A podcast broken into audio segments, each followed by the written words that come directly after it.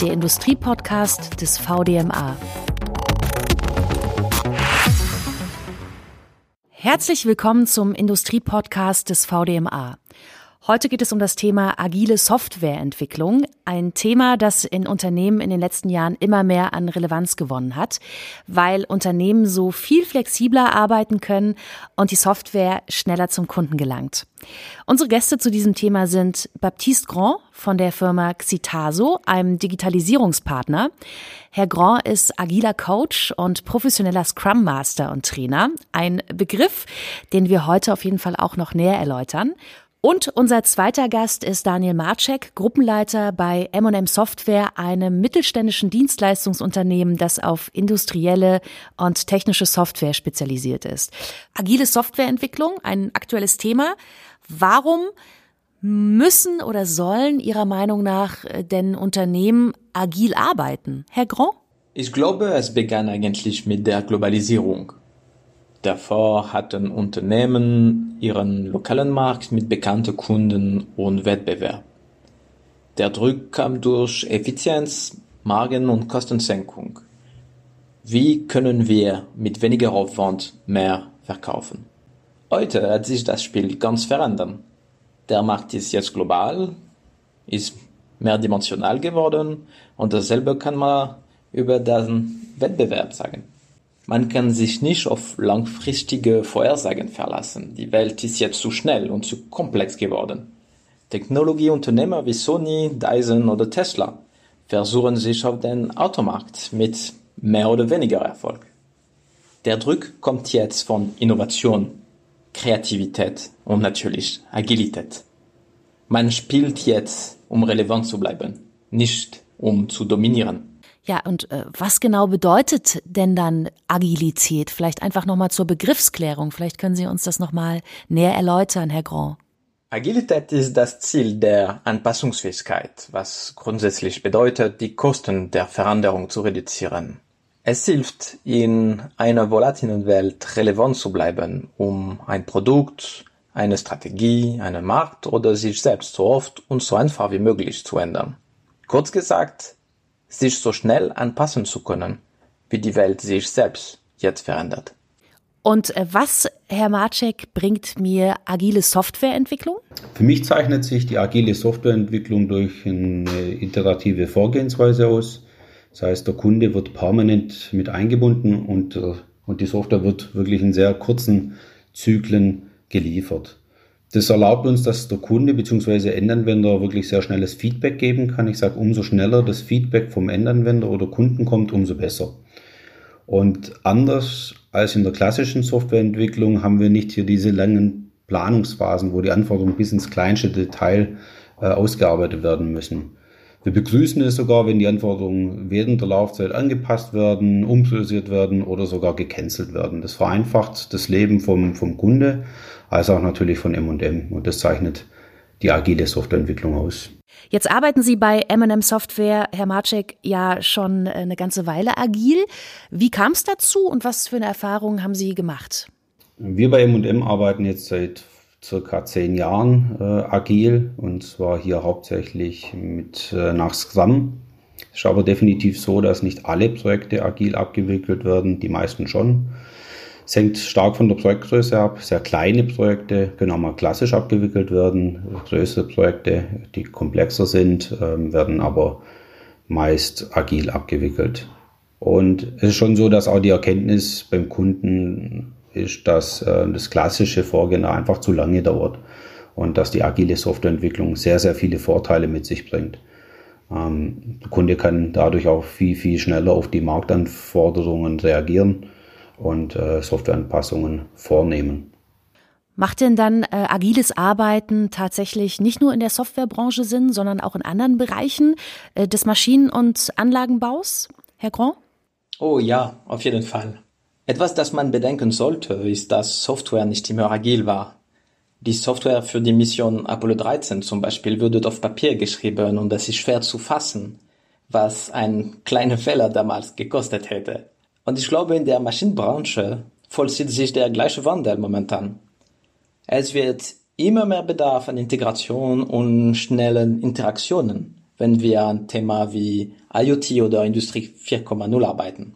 Wir merken, dass bei der Entwicklung und Produktion werden neue Methoden und Tools eingesetzt, die eine schnellere Reaktionsfähigkeit ermöglichen.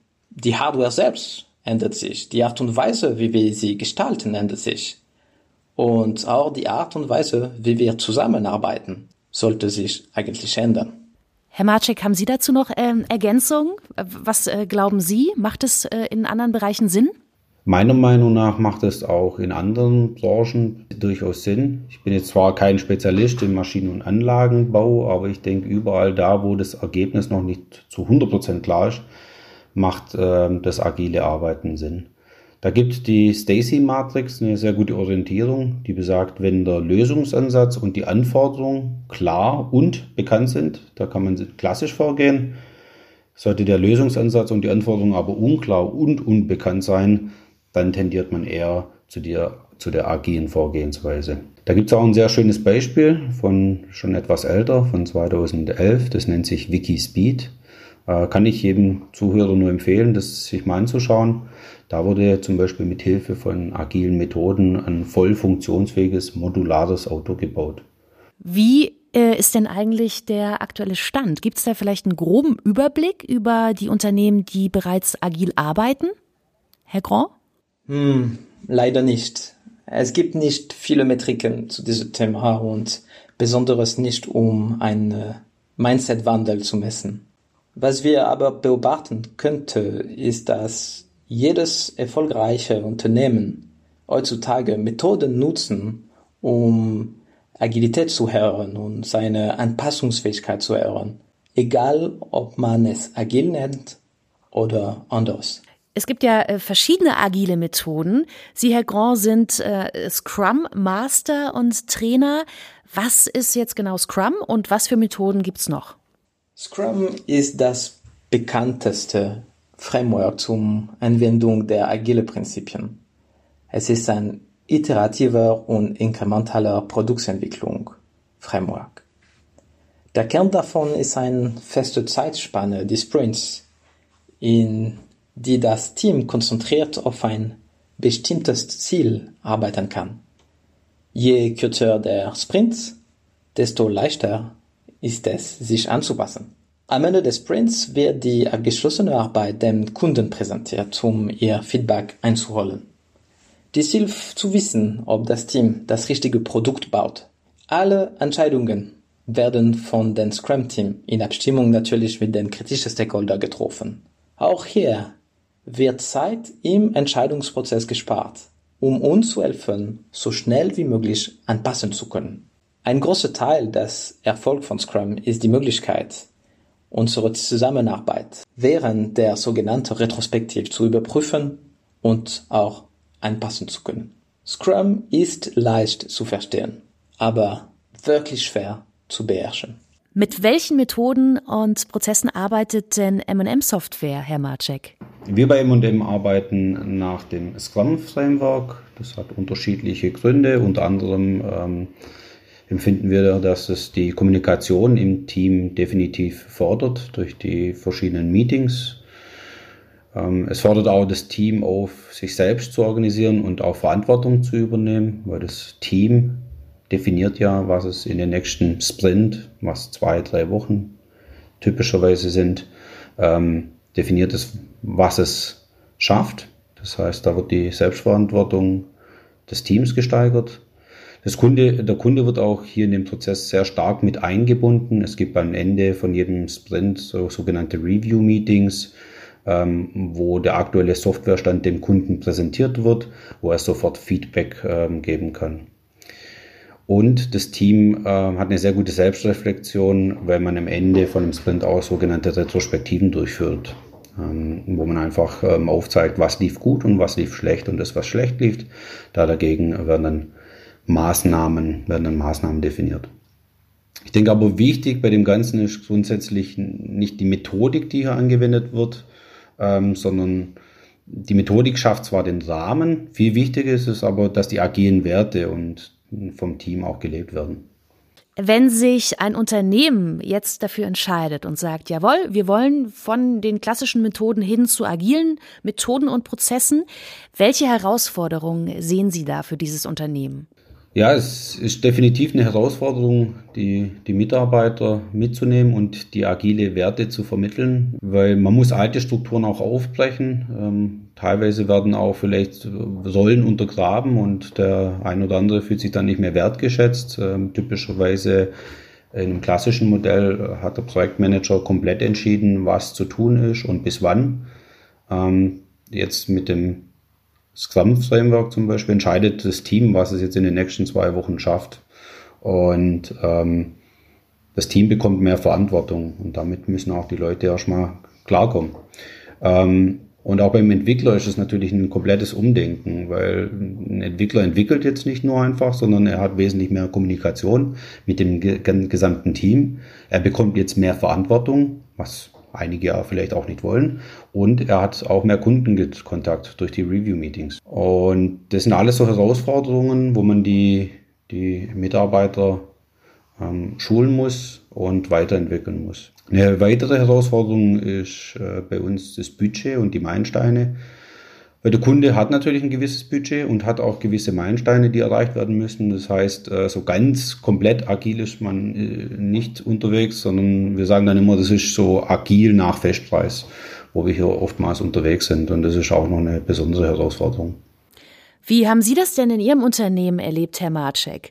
Ähm, wie genau werden die agilen Prozesse etabliert und was gab es vielleicht bei Ihnen ganz konkret für Herausforderungen? Ja, um das agile Mindset den Mitarbeitern zu übermitteln, bieten wir diverse Schulungen, sei es Scrum Master Schulung, Product Owner Schulung oder Agile Coaching. Zudem ist es so, dass wir, wenn ein neuer Mitarbeiter bei uns anfängt, äh, ihm natürlich die agilen Prozesse ähm, zeigen, ihn dort einarbeiten, bevor er dann wirklich ähm, produktiv mit im Team arbeitet. Und wir fordern auch von den Scrum Mastern ein, dass sie dem Team die agilen Werte auch permanent äh, vermitteln. Dann lassen Sie uns doch noch ganz kurz in die Zukunft schauen. Wie geht es Ihrer Meinung nach denn mit agilen Prozessen in Unternehmen weiter, Herr Marcek? Ich denke, darüber lässt sich meiner Meinung nach nur spekulieren. Früher war jetzt das klassische Wasserfallmodell das Nonplusultra. Jetzt ist es die agile Softwareentwicklung mit Hilfe, wie zum Beispiel von so Frameworks wie Scrum. Und Meiner Meinung nach ist auch der agile Ansatz definitiv der richtige und ich denke, das wird auch in Zukunft weiterhin so bleiben. Aber ähm, es kann durchaus sein, dass wir in der Zukunft lachend zurückblicken und den Podcast hier anhören und denken, ha, ähm, was haben die denn da verzapft? Ähm, weil natürlich können sich die Arbeitsweisen in, in Zukunft wieder komplett geändert haben. Also ich bin mal gespannt, was, was auf uns zukommt. Was glauben Sie, Herr Grand? Ich weiß es nicht. Und das ist großartig. Gestern war Wasserfall, heute agil und morgen, wer weiß, wohin der Weg führt. Es zeigt uns aber, dass die agile Prinzipien auch selbst für die Agilität gelten. Dass wir nie aufhören müssen zu experimentieren und zu lernen. Andererseits wünsche ich mir, dass mehr Organisationen anfangen, sich die richtige Frage zu stellen und dann ihre Ziele mit Mut und Konsequenz verfolgen. Dass die Menschen morgens froh wachen können, zur Arbeit zu gehen, bereit, gemeinsam die Erfolge von morgen zu gestalten. Herr Marcek, Herr Grand, vielen Dank für das Gespräch und danke für diese interessanten Einblicke. Agile Softwareentwicklung, ein aktuelles Thema, das es Unternehmen erlaubt, flexibler zu arbeiten und das definitiv auch noch Potenzial hat. Das war der Industriepodcast des VDMA. Vielen Dank fürs Zuhören. Mein Name ist Steffi Burmeister und ich freue mich, wenn Sie auch das nächste Mal dabei sind. Der Industriepodcast des VDMA.